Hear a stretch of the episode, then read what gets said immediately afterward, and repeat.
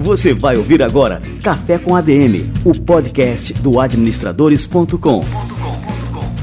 Apresentando Leandro Vieira.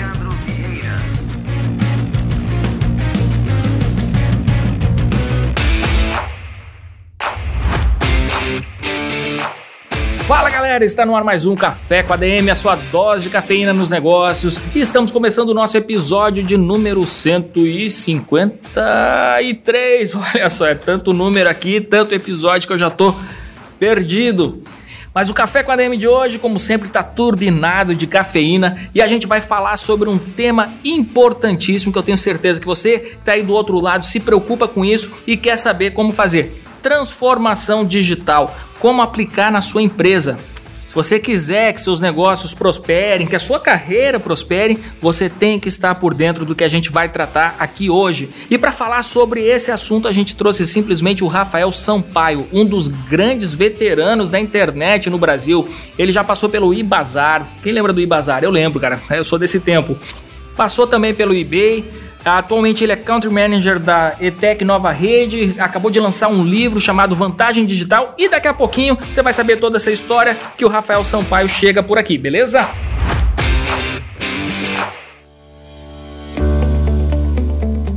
E por falar em transformação digital, a gente tem uma participação especial aqui hoje do querido Pedro Quintanilha. Pedro Quintanilha, você já sabe, foi entrevistado duas vezes aqui no Café com a DM. A última vez que ele esteve por aqui foi no episódio número 148 de agosto, então você pode conferir essa entrevista e a gente falou sobre recorrência. E por falar em recorrência, o Pedro está lançando agora novamente o treinamento Revolução da Recorrência, um treinamento que eu sou aluno, eu participo, aprendo demais. Ele é o cara da recorrência no Brasil. E Pedro, conta aí pra gente, cara, o que, que a gente pode esperar do novo treinamento Revolução da Recorrência? Cara, essa turma tá incrível, né? Para quem ainda não conhece o treinamento da Revolução da Recorrência, cara, é, você pode acessar o link revoluçãodarecorrência.com.br. A gente acabou de abrir as inscrições e uma coisa legal é que, cara, esse treinamento ele ensina a pessoa a criar, lançar e escalar programas de assinatura online. A gente tá, cara, vindo com várias inovações também nesse treinamento, né? E, e a galera vai ter um benefício, Leandro, diferente, cara, que você não teve. Olha só que doideira. Como assim, cara? Conta pra mim aí. é, cara, você não teve isso, cara, na sua turma e essa turma vai ter, cara. E, e é o seguinte, eu decidi investir do meu bolso aqui, ó, a minha empresa, né, a mentalidade empreendedora, vai investir nos alunos da Revolução da Recorrência, cara. 30 mil reais de investimento para os alunos da Revolução da Recorrência. O que, que eu percebo dentro do mercado, principalmente nesse mercado digital, né? Eu percebo que você tem muitas pessoas que ensinam as coisas e que são ensinamentos teóricos, né?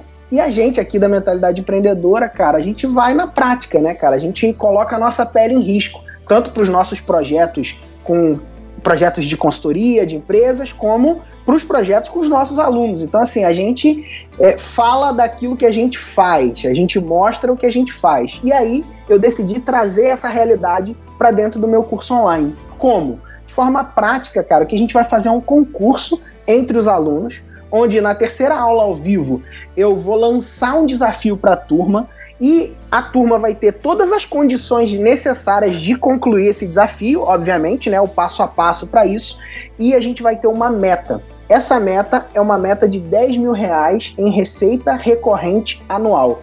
Eu não sei se para quem está ouvindo a gente isso parece muito ou parece pouco, mas dentro da realidade do nosso treinamento eu mostro que essa meta é uma meta inclusive baixa e plenamente alcançável, tá bom?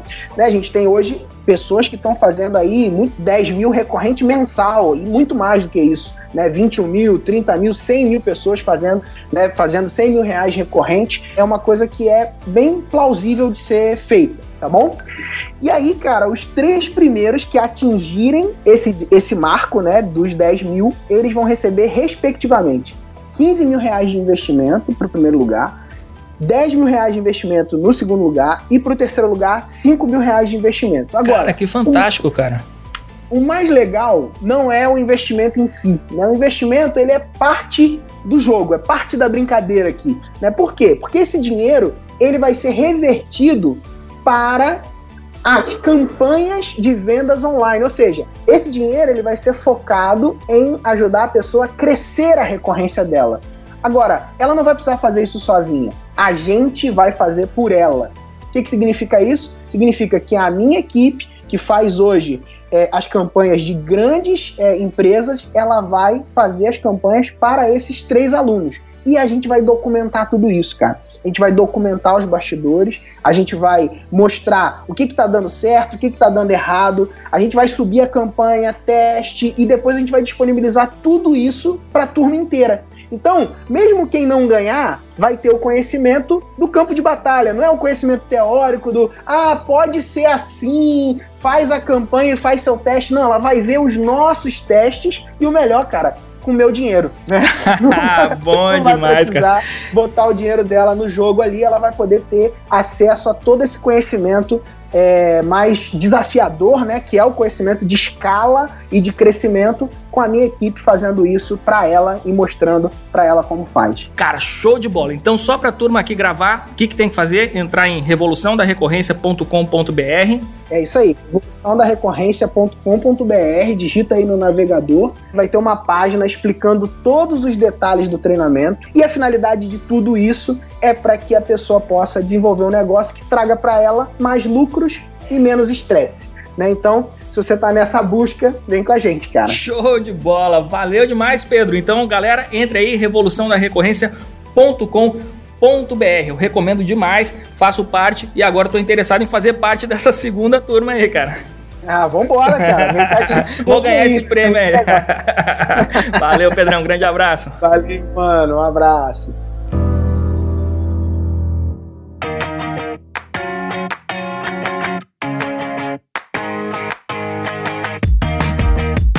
E agora um recado importante para o seu futuro profissional.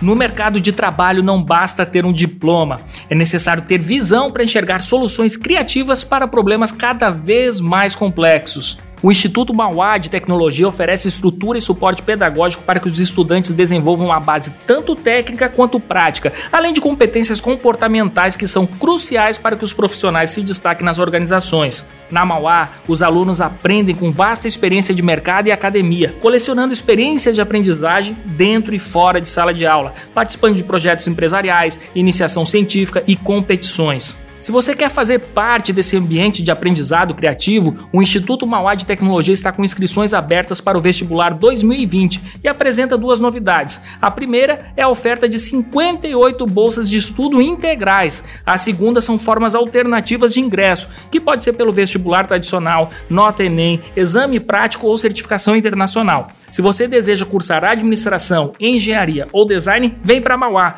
Confira mais informações em mauá.br/vestibular.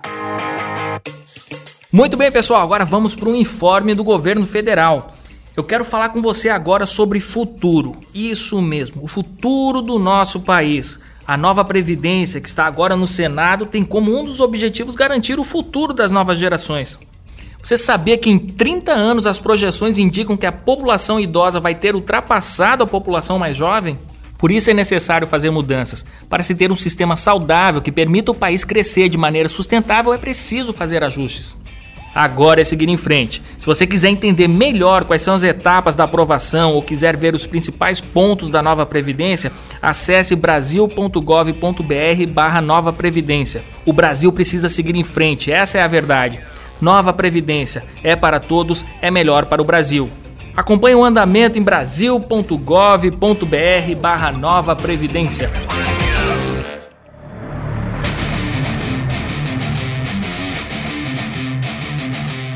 Muito bem, vamos botar o cafezinho para esquentar que o Rafael Sampaio tá chegando por aqui.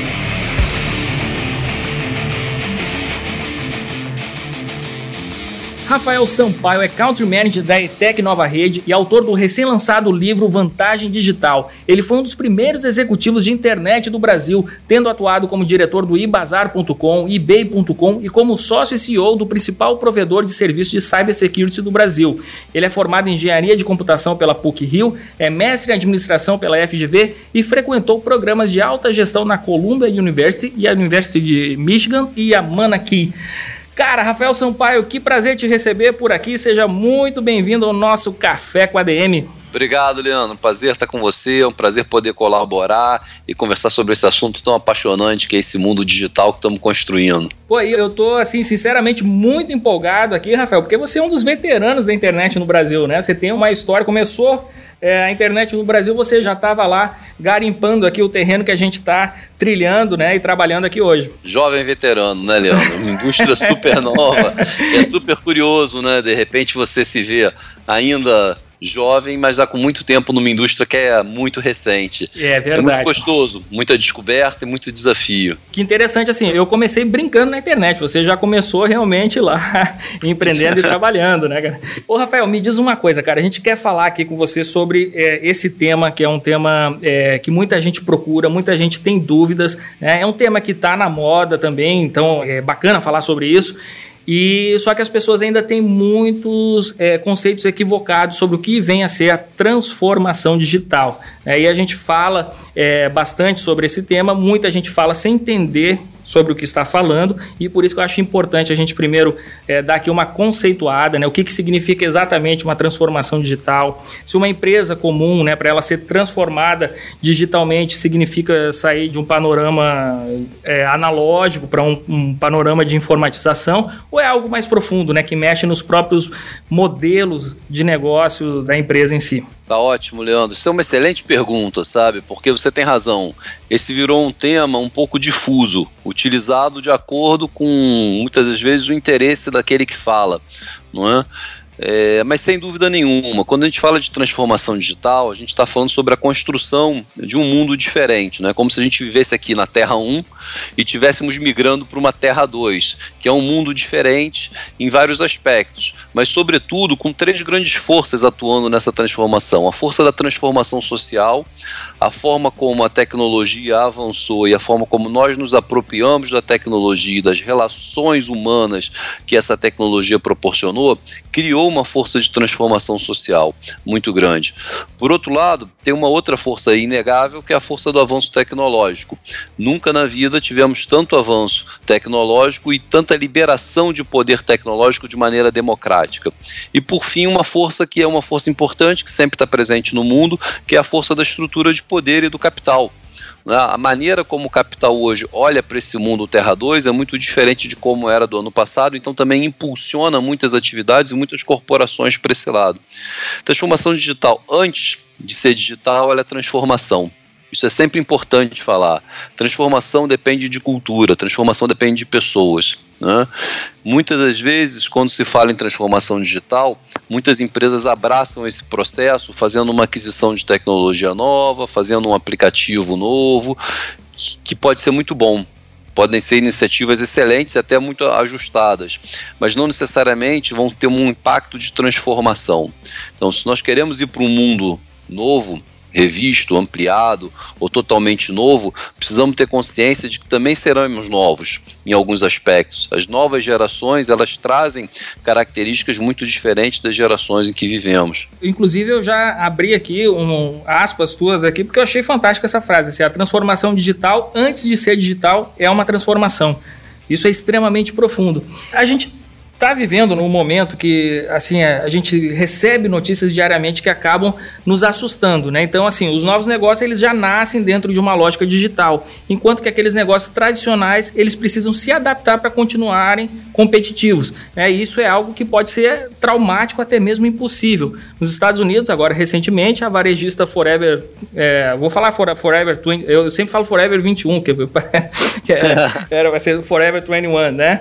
Entrou com pedido de falência em um novo capítulo do que eles chamam de apocalipse do varejo, cujo fator é, de maior impacto é sem dúvida o e-commerce, né? Por que, é tão difícil mudar o modelo de negócio para poder sobreviver nesse mundo 2 aí que você também conceituou aí? nesse mundo 2, certamente a sobrevivência depende muito mais da sua capacidade de adaptabilidade do que necessariamente da tua força econômica. É? A gente viu várias empresas que eram potências econômicas simplesmente desaparecerem. Se você acompanhar lá aquela publicação das marcas mais valiosas do mundo, ano a ano, pegar lá desde o início, em 1990, e for fazendo uma retrospectiva até hoje, você vê que tem uma variação razoavelmente grande e marcas novas aparecem com grande força e com um novo potencial econômico.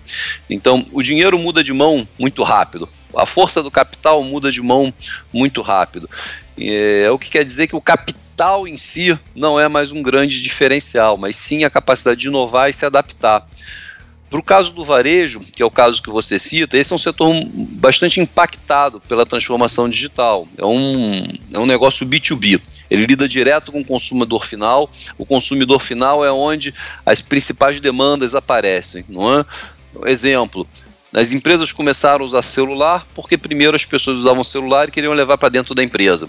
As pessoas começaram a usar notebook porque os diretores da empresa tinham um notebook em casa e falaram: Eu não quero mais ter esse computador aqui horroroso, fósforo verde, é, na minha empresa. Eu quero um computador novo, moderno, digital, funcionando aqui. Então, o consumidor faz a força, ele faz a pressão. As empresas, muitas das vezes, elas se adaptam e respondem a isso. Então, o setor de varejo é o primeiro choque, recebe a primeira camada, com primeira onda, com grande facilidade.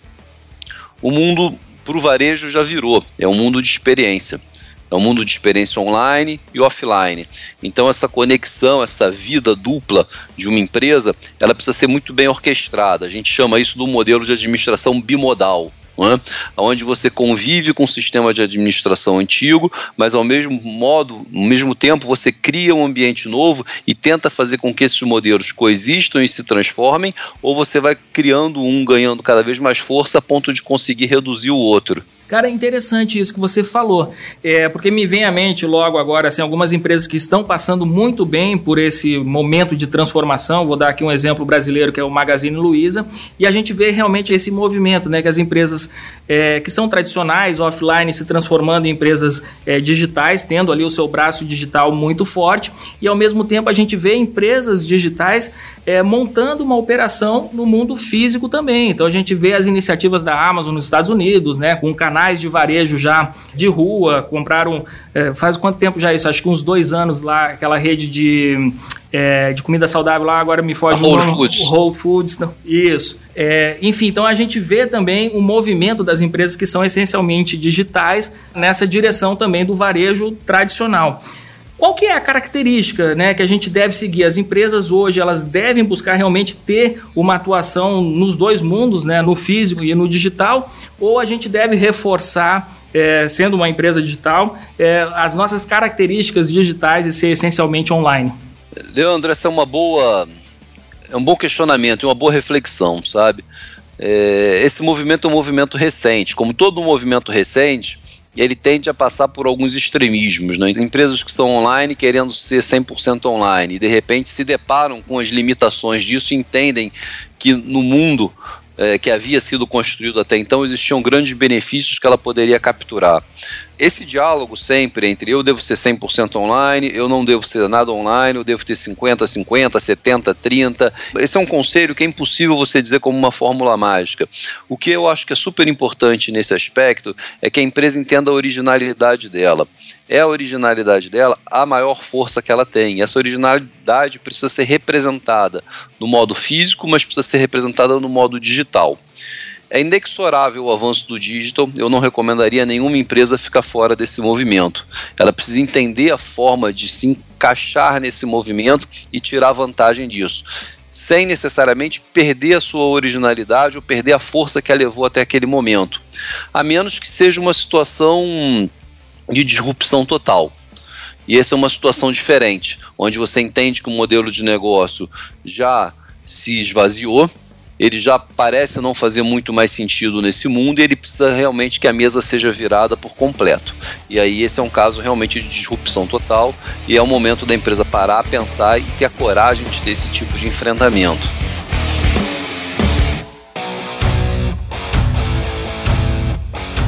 E agora a gente está falando assim sobre esse tema é, e falando aqui de grandes empresas, eu estou citando aqui gigantes, a Amazon, Magazine Luiza, a Forever 21, é, a Zara entrou recentemente também no mundo do e-commerce.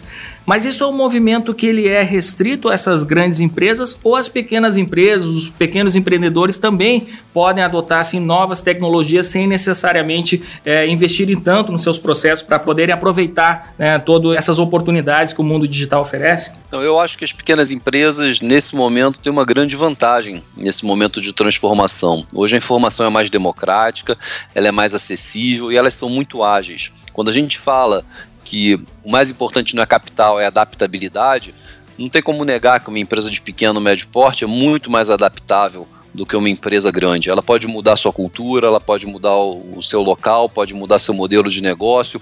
A dependência que ela tem é muito menor do que uma dependência de uma empresa grande, com múltiplos investidores, com um esquema burocrático e político muito mais acirrado e muito mais difícil de você conseguir fazer as aprovações necessárias para uma grande mudança. Então, eu acho que sim, as pequenas e médias empresas é, têm uma posição interessante, se souberem surfar essa onda, podem se dar muito bem. Se você parar para pensar, é, pequena e média empresa é uma startup não, é? não importa se ela é uma startup de um ano, seis meses, ou uma startup que tem 15 anos e quer se reinventar. É, e quando a gente fala de startup, de repente é sexy. Quando a gente fala de pequena e média empresa, parece uma coisa é, dura, uma realidade brutal. É verdade. Mas a verdade é que elas estão na mesma arena competitiva elas só têm atitudes diferentes. Não é? Uma startup ela consegue buscar investimento, uma pequena e média empresa ela reclama que ela não tem linha de investimento. Uma startup consegue encontrar um mentor criar um conselho consultivo, ter apoio externo para conseguir crescer. Uma pequena e média empresa muitas vezes se fecha e, ao não se abrir para o mundo, não captura as inovações que passam pela vida. Então, eu acho que muito mais do que tudo, voltando àquele, àquela frase, transformação digital é sobretudo uma transformação. Então, a pequena e média empresa, ela para surfar essa onda, a primeira coisa que ela tem que ter a consciência é que ela precisa surfar essa onda. Ela precisa mudar a atitude com que ela encara o mercado e se, se chamar de startup, né? E não se chamar de pequena e média empresa. Entender como é que eu posso criar um negócio novo a partir do negócio que eu tenho, como é que eu posso revolucionar o mercado que eu atuo, como é que eu posso ser mais ousado na minha perspectiva. Então, sair um pouco da zona de acomodação que muitas das pequenas e médias empresas acabaram ficando ao longo dos tempos, entender que essa é uma realidade nova, com tecnologias novas, com mil possibilidades diferentes e, e colocar internamente para si que quer surfar essa onda e aproveitar. Cara, agora uma dúvida, vamos lá. É, a gente vive numa era em que praticamente todas as pessoas, né, todas as pessoas que trabalham hoje em dia, é, e até as que não trabalham, é, elas têm acesso total à tecnologia. É, um celular conectado na internet 24 horas por dia, é, tem ali também no, no, computador as redes sociais, Facebook, etc. As pessoas estão imersas é, nesse cenário. E, assim, até meu pai, que tem 80 anos, passa o dia mandando coisa ali pelo WhatsApp e tal, até, até é difícil de acompanhar o, o número de coisas que ele compartilha. E, enfim, só que isso é o que é necessário para uma transformação digital, né? As pessoas terem uma familiaridade com a, com a tecnologia, ou a gente está falando de algo que, que realmente assim precisa é, de todo um, um preparo, uma formação específica para a gente tirar proveito disso aí. Quando a gente fala de formação, essa é uma coisa que sempre aparece, não é? Como é que eu me preparo? Como é que eu me formo para essa realidade nova? Ninguém tem essa fórmula, sabe?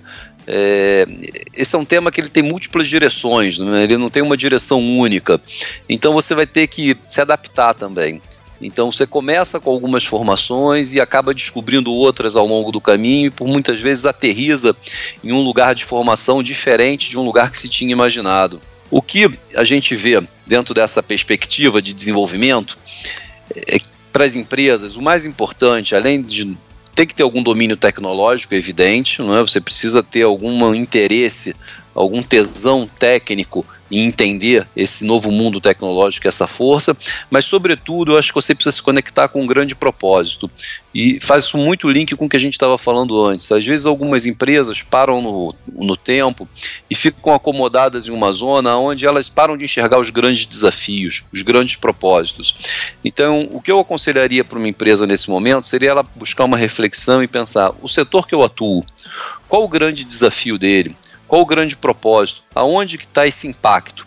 É nesse impacto que provavelmente vão estar a maior zona de negócios. Vai estar a maior zona de negócios, potencialmente a maior zona de lucros e a maior zona de transformação. Ao absorver e entender essa área onde tem um grande impacto, eu gosto muito de chamar de grandes desafios. Né? Eu entendi os grandes desafios do meu setor, os grandes desafios do mundo e como eu posso colaborar com isso. A partir desse momento eu tenho uma bandeira. Essa bandeira tem muito poder. Essa é a bandeira da transformação. É isso que vai fazer todo mundo seguir para um caminho de transformação. E aí eu recomendaria no momento seguinte ser um pouco mais analítico. É, isso me move, essa é minha bandeira.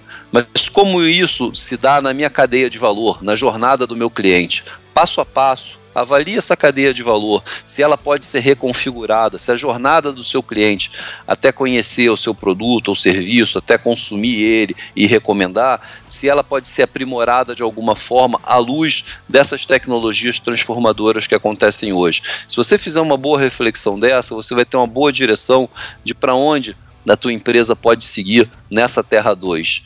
É um plano, todo mundo precisa de um plano. A empresa também precisa de um plano e precisa reavaliar esse plano de tempos em tempos.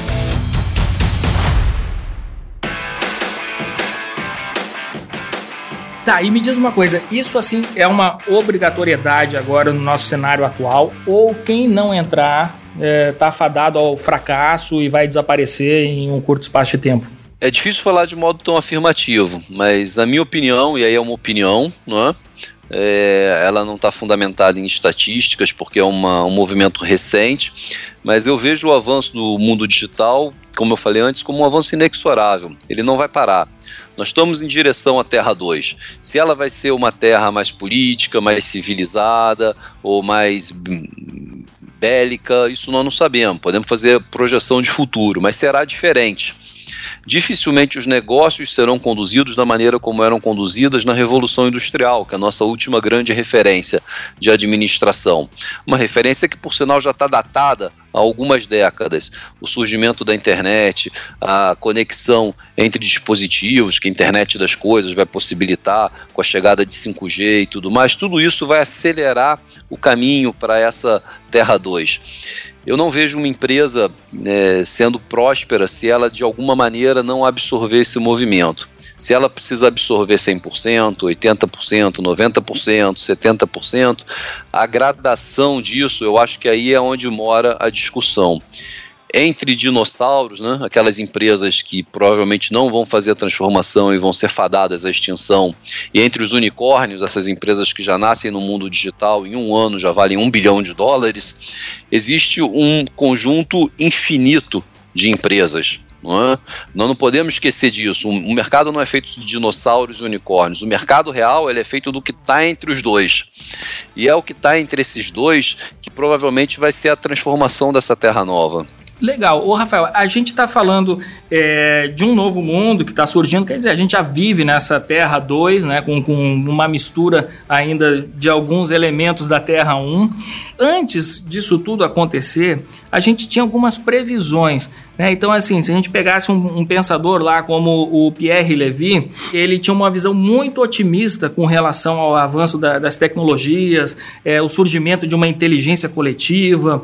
É, pega lá o italiano, lá o Domenico De Masi, também, ó, a gente está chegando numa era em, em, que a gente vai poder viver o ócio criativo, uma como era, tinha até um termino que ele usava ali, era a quarta revolução industrial e que a gente, é, então assim, o mundo seria um paraíso, né, que a, que a gente teria tanta tecnologia que a gente resolveria todos os problemas do mundo por conta dessa tecnologia. E o que a gente está vendo se concretizar é que assim existe o outro lado disso aí, né? Que a tecnologia, inclusive, pode despertar uma outra coisa que não é essa inteligência coletiva, né? nem esse bem-estar social que esses pensadores mais otimistas, né, é, profetizavam. Como é que você enxerga esse cenário? Você vê é, isso realmente acontecendo? A gente está é, se encaminhando aí para um, um cenário positivo, onde, enfim, todas essas questões, esses problemas socioeconômicos vão se resolver por conta da tecnologia ou é, por outro lado, né, a gente não vai conseguir resolver isso aí, a gente vai cada vez mais aumentar o fosso né, entre as pessoas que têm ali né, um acesso à tecnologia, aquelas que não têm, né, e os grandes problemas que existem no meio disso tudo. Quem viver verá, né? Essa é a, essa, essa acho que é a expressão. É. Né, eu, eu jogo uma batata quente, né? né? no colo quem, do entrevistado aqui. Essa, essa pergunta, quem viver verá, não é? É o o que eu vejo, assim, não, não tem como, né? Futurologia é um exercício de você, de maneira racional, tentar estabelecer cenários e tentar estabelecer a probabilidade dessas coisas acontecerem. Tecnologia, ela é uma coisa boa ou ela é uma coisa ruim, depende do uso que a gente faz com ela, assim como tudo, né? A nossa vida depende do uso que a gente faz como civilização das nossas relações sociais. A gente pode criar algo muito bom ou pode criar algo bastante complicado. Existem alguns cenários, alguns pensadores que suportam cada cenário desse. É, hoje eu vejo quatro cenários se formando na literatura e entre os executivos. Uns acreditam mais em um cenário, outro em outro. Um cenário que é esse cenário que você transcorre, que é um cenário de abundância. É um cenário onde se imagina que a tecnologia realmente vai ser democratizada e vai chegar a todo mundo não é? ela vai possibilitar a cura de doenças que hoje não, não são possíveis de serem curadas, ela vai possibilitar é, a expansão da inteligência de todo mundo. Então, ela, ao longo de um tempo, ela pode ser, ter um, um processo injusto, mas no longo prazo ela teria um processo de, de distribuição de benefícios para todos. Essa, essa visão de abundância é uma visão muito interessante, suportada por executivos e teóricos importantes, mas ela se contrapõe também a uma visão bastante suportada por teóricos e executivos também, que é uma visão é, de concentração de capital, aonde se diz que o capital vai falar muito alto. Então, se existe um benefício médico que vem desse uso amplo de tecnologia, ele provavelmente vai beneficiar antes quem tem grande poder econômico. E essas pessoas beneficiadas vão viver mais tempo, vão conseguir ser educadas por mais tempo e vão conseguir ter vantagens que vão criar um espaço, uma lacuna muito grande para aqueles que não tiveram acesso. Quem está certo, quem está errado, quem viver verá, não é? Cada um vai acreditar num cenário. Da mesma maneira que, de outro lado, existe um grupo de teóricos e de executivos que vem uma civilização muito técnica, é? uma civilização baseada na tecnologia, onde os robôs conseguiriam, de alguma maneira, ter um papel muito importante dentro dessa realidade. Automação é chave, decisão feita por processos automatizados é chave, inteligência artificial ou inteligência assistida, como eu prefiro chamar, é, é chave dentro desse cenário. Nesse cenário, muitas das empresas se revolucionariam, porque elas seriam quase que empresas autônomas. Elas receberiam informações, processariam e devolveriam ao mercado quase que sem interação humana. Né?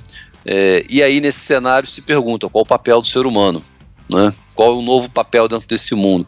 Esse mesmo cenário se justapõe a um cenário quase que religioso, onde o mundo olha para o avanço da tecnologia, e aqui você tem um, um, conjunto de filósofos defendendo isso, e um conjunto, claro, de uma zona que entende que o espírito é muito importante é, frente à tecnologia, e que o avanço da tecnologia precisa ser mediado por isso. Então é um cenário um pouco espiritual, mais humanista. Então esses são os quatro cenários que mais ou menos se, se teóricos se estabelecem. Aonde que está a realidade? Entre eles, na minha opinião, tá? Entre eles. Não é nem um lado, nem o outro, nem, nem, nem para norte, nem para sul, nem para leste, nem para oeste. Em algum lugar desses pontos cardeais vai estar. Tá. Provavelmente algumas tecnologias vão ser abundantes e vão ser democratizadas, algumas muito provavelmente vão ser restritas a poucas pessoas, como já é o mundo de hoje, é um mundo vivemos em um mundo de desigualdade, né? não vamos ter uma visão de poliana que tudo isso, que essa desigualdade vai se dissipar simplesmente, algum nível de desigualdade sim vai ser carregada e o capital ele sempre tem uma voz muito importante e sempre vamos ter algum equilíbrio entre esse lado espiritual e o lado tecnológico, né? Se a gente parar para pensar, Dizem que daqui a 30 anos nós vamos ter nanobots no nosso cérebro fazendo conexão com a nuvem. Então, se você quer aprender um idioma novo, esses nanobots vão se comunicar com a nuvem, vão fazer sinapses, vão te ajudar a facilitar esse processo de aprendizagem. Em vez de você aprender, sei lá, em 5, 6, 7 anos, talvez você aprenda em algumas horas. Né? Então, é, até que ponto isso é bom? Tem um aspecto que é super bom, interessante. Quem não gostaria de aprender um idioma tão rápido assim e ter um domínio muito grande? O outro lado é você compreender que você tem dentro do seu corpo, dentro do seu organismo, elementos que não nasceram ali. E você precisa entender o limite ético entre isso. Eu diria que nessa sociedade nova, uma das discussões mais importantes é a discussão de respeito à segurança, privacidade e ética. Esses são os três elementos que, na minha opinião, eles vão conseguir fazer com que Terra 2 se forme e seja aceita ou não. Viajei muito, né? Não, cara, eu, não, eu, eu tô achando fantástico aqui, eu tô vibrando aqui, cara. Fico me balançando aqui na cadeira. Agora me diz uma coisa, então assim, nesse cenário, né, que a gente está desenhando aqui, é, a pessoa tem que passar, inevitavelmente, né, por essa transformação digital. Então, assim, a gente está vivendo num momento em que a gente tem muitas empresas, como você falou ali, de dinossauros, né, mas os dinossauros estão aí, né, empregando pessoas, né, é, administrando empresas daquela forma antiga, mas estão sobrevivendo, porque ainda existe, assim, alguma validade, eu diria até uma, uma validade instrumental uh, nesse modelo antigo que ainda é vigente em muitas organizações, mas ao mesmo tempo a gente tem esse cenário que está chegando e, e, não tem como a gente escapar disso aí. Então eu queria que você deixasse aqui para o nosso ouvinte aqui do Café com a DM, que esse é o interesse do nosso ouvinte, assim, é essa pergunta, né? A resposta é essa pergunta, né? Como que a gente deve se preparar para essa transformação digital, para passar por essa transformação digital, seja a pessoa um empreendedor, seja um, um, uma pessoa que vai trabalhar para uma dessas organizações, o que, que a pessoa tem que dominar para estar na crista da onda e aproveitar todas essas ondas que estão surgindo? Eu acho, Leandro, que a palavra fundamental aí é força de propósito. Sabe? Como a gente falou, transformação digital, antes de ser digital, é transformação. É como fazer uma grande caminhada, uma grande jornada, porque é isso que vai acontecer. Transformação digital não é que a gente vai sair de um lugar e vai simplesmente chegar em outro e dizer cheguei. Ao longo dessa caminhada, nós vamos aprender, vamos nos transformar e vamos nos reinventar. Ela é uma jornada, ela não, não é necessariamente uma viagem com um ponto finito. O que te move ao longo da jornada é a força de propósito. Quando eu coloco isso, o que eu quero colocar claramente é que as empresas precisam entender quais são os grandes desafios que elas vão querer se propor a resolver. Quais são os trabalhos que precisam ser feitos na humanidade que produzem um grande impacto e que essa empresa pode contribuir. Essa bandeira ela vai dar força para ela fazer essa caminhada. E só com essa bandeira ela vai conseguir entender como as tecnologias transformadoras podem ajudar ela a conquistar esse objetivo. Então, em poucas palavras, eu te diria que é a força do propósito. Tá, e agora, Rafael, eu queria que você falasse aqui, a gente vai fazer o nosso quadro Livro da Semana, e para a gente encerrar aqui o nosso podcast, essa nossa conversa fantástica que a gente teve aqui hoje, queria que você contasse aqui sobre o seu recém-lançado livro Vantagem Digital.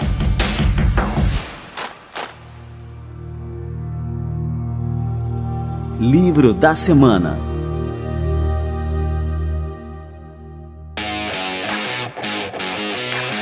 Esse foi um livro que nasceu diante de uma provocação. O nome do livro é Vantagem Digital um guia prático para a transformação digital. É, eu gosto desse subtítulo porque ele deixa claro que ele tenta ser prático, ele tenta ser democrático. É, não é porque eu sou engenheiro de computação que todo mundo tem que entender de computação. É, não é porque eu tenho uma vida como executivo de tecnologia que todo mundo tem que entender como se gerencia uma empresa é, que vem no mundo digital. Então eu por muitas vezes olhava para o mercado e me pegava pensando, se eu tivesse sentado na presidência de uma empresa dessas coisas que a gente chama de dinossauro, o que, que eu faria? Quais seriam as minhas análises, quais seriam os meus pontos de reflexão? E quais seriam os métodos e, e modelos que eu usaria para tentar fazer uma empresa diferente, para tentar fazer essa empresa conseguir passar por essa jornada e ter vantagem nesse mundo digital. E foi daí que surgiu o conceito do livro, que é como criar vantagem digital, que é uma vantagem diferente do que a gente conhece. Nós fomos educados para o mundo de uma vantagem que a gente conseguia prever. E, no entanto, aqui a gente está falando de uma vantagem que ela é volátil, que ela é incerta, que ela é super complexa, que muitas vezes ela é ambígua, você precisa lidar com ela de maneira diferente. Então, me colocando nos calçados de uma empresa tradicional, eu comecei a escrever esse livro e assim ele nasceu. Eu digo que é um livro de opinião, muito mais do que um livro de pura teoria, ele tem todo um embasamento teórico, naturalmente, mas ele é um livro que é, nasce da minha opinião e da minha visão de mundo. Show de bola, vantagem digital. Como é que a gente faz para poder adquirir o livro aí em primeira mão aqui para os ouvintes do Café com a DM? O livro está disponível na Amazon Brasil, está disponível no Google e disponível nas principais livrarias do mercado. O livro é publicado pela editora Alta Books, que também é uma outra fonte de informação sobre o livro.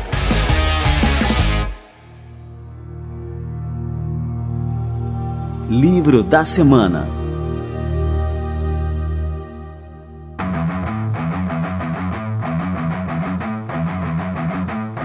Pô, Rafael, queria te agradecer muito aqui pela presença no nosso Café com a DM, foi super inspirador. Aqui você deu um alerta, né, com relação ao mundo que está se desenhando ao nosso redor e o que, que a gente precisa fazer para continuar, né, vivendo, sobrevivendo e tirando proveito de toda essa transformação, cara. Muito obrigado mesmo. Obrigado você, Leandro. Obrigado aos ouvintes.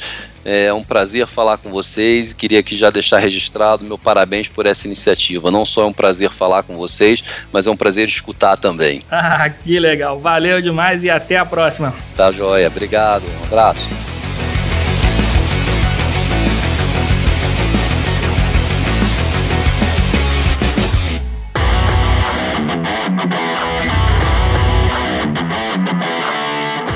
Maravilha, que bate-papo fantástico esse com Rafael Sampaio. Eu anotei mesmo aqui, cara, tá aqui na minha folha aqui, transformação digital antes de ser digital é transformação. E todos nós devemos estar preparados para esse cenário, cara, que está acontecendo agora. Não deixa para depois como a gente vem alertando há bastante tempo e a gente pôde conversar, se aprofundar mais nesse tema aqui hoje com Rafael Sampaio, o avanço da tecnologia, da comunicação, da internet, dos meios digitais, isso aí tem impactado diretamente em organizações e não importa o porte, pode ser uma pequena empresa, pode ser uma empresa gigantesca, como a gente citou, são vários os casos de organizações que estão simplesmente desaparecendo do mapa por conta é, dessa onda digital que vem varrendo tudo. Quem não souber surfar essa onda tá fora. É a teoria da evolução do Darwin aplicado agora aos negócios. É isso aí, é se adaptar ou morrer. Muito bem, galera, este foi o nosso café com a DM de número 153 conquistando cada vez mais pessoas no Brasil inteiro. Recomendo sempre que você siga o Café com a DM no seu aplicativo de podcasts favorito, não só aqui no administradores.com, mas em qualquer agregador de podcasts. É, eu posso recomendar aqui na Apple, ali no iPhone, você tem um aplicativo nativo, segue a gente por lá. Eu tenho usado muito o Spotify, para mim hoje em dia é o meu preferido. Tá? Mas tem outros também, o podcast Addict, é, o Podbean é muito bom também. Agora o Google lançou o seu próprio o aplicativo de podcast chamado Google Podcasts. Enfim, onde você é, acompanhar podcasts, segue a gente por lá para você não perder nenhum episódio, nenhuma novidade do que rola aqui no Café com a DM. Beleza, galera? Então na próxima semana a gente se encontra por aqui novamente em mais um episódio do Café com a DM, a sua dose de cafeína nos negócios. Até lá!